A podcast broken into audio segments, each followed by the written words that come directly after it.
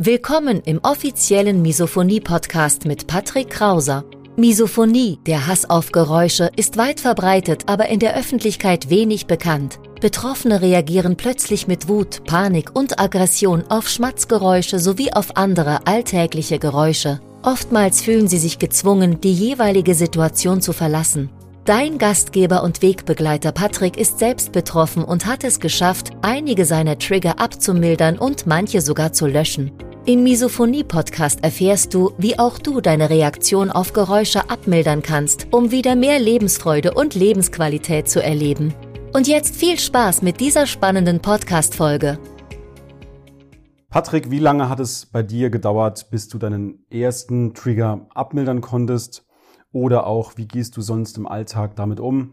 All das sind Fragen, die ich vor kurzem bei Instagram in einer Fragerunde bekommen habe und die Fragen sind so wichtig, dass ich die einfach mal hier in einem separaten Video beziehungsweise in einem separaten Podcast beantworten will. In diesem Sinne herzlich willkommen auf dem Misophonie YouTube Kanal beziehungsweise im Podcast, der Misophonie Podcast.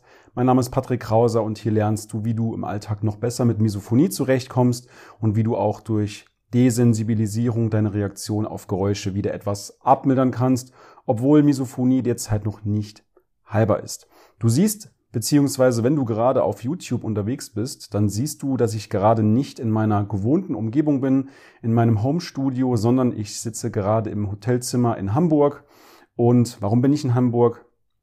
Ich habe mich mit meinem Kollegen Andreas Seebeck getroffen und Andreas und ich, wir arbeiten normalerweise immer alle drei Monate. Jedes Quartal arbeiten wir nochmal an unserem Coaching-Programm, gehen nochmal in die Retrospektive und vorbereitend auf diese Workations ja, sammeln wir normalerweise immer Feedback von den Teilnehmern ein und dieses Feedback arbeiten wir dann sequenziell und Schritt für Schritt einfach in dieses Training ein, um es noch besser zu machen. Und mittlerweile sind wir, ich meine, in der zwölften Verbesserungsrunde. Das bedeutet, wir haben in den letzten Jahren sehr, sehr intensiv an diesem Programm gearbeitet und deswegen bin ich in Hamburg. Wir treffen uns immer in Hamburg, weil, ja, für Andreas ist es sehr, sehr nah anzureisen.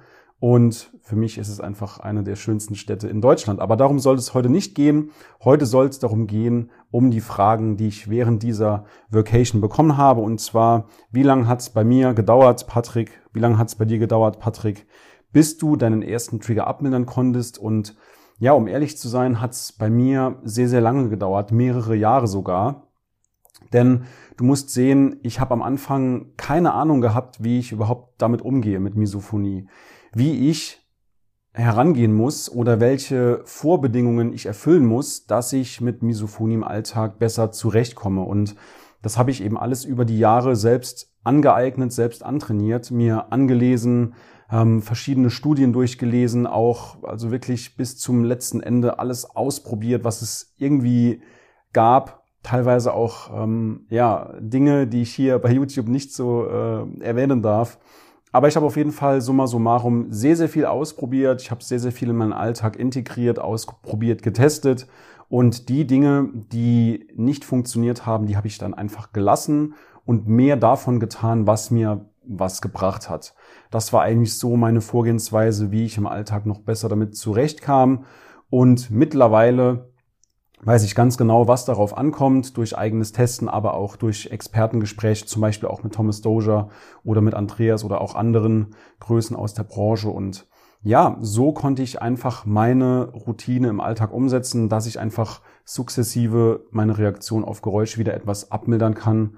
Und wenn ich damals das Wissen von heute gehabt hätte, dann hätte ich wahrscheinlich nur wenige Wochen dafür gebraucht oder einen Monat, zwei, ähm, weil mir damals einfach dieser, dieser Schritt-für-Schritt-Plan gefehlt hat. Und den gibt's heute. Den Plan, den geben wir auch unseren Teilnehmern weiter. Und hätte ich diesen Plan damals gehabt, dann wäre es auf jeden Fall schneller gegangen. Ähm, aber es war auf jeden Fall damals für mich eine sehr, sehr gute Erfahrung, auch herauszufinden, dass man etwas gegen Misophonie tun kann, dass man eben nicht sein ganzes Leben lang von diesen bescheuerten Geräuschen ja gequält ist, gegängelt ist. Es ist eben so, ich muss so sagen, wie es ist. Es ist der Horror, an Misophonie zu leiden, getriggert zu sein. Und das ist natürlich die eine Front, an der man kämpft als Misophoniker. Und die andere Front ist natürlich das Verständnis des Umfeldes. Man kämpft extrem für Verständnis. Und es fällt auch schwer, darüber zu sprechen. Es ist extrem anstrengend, daran zu leiden. Es ist aber auch anstrengend, dagegen zu arbeiten, etwas dagegen zu tun. Also alles, was mit Misophonie zu tun hat, ist eigentlich anstrengend.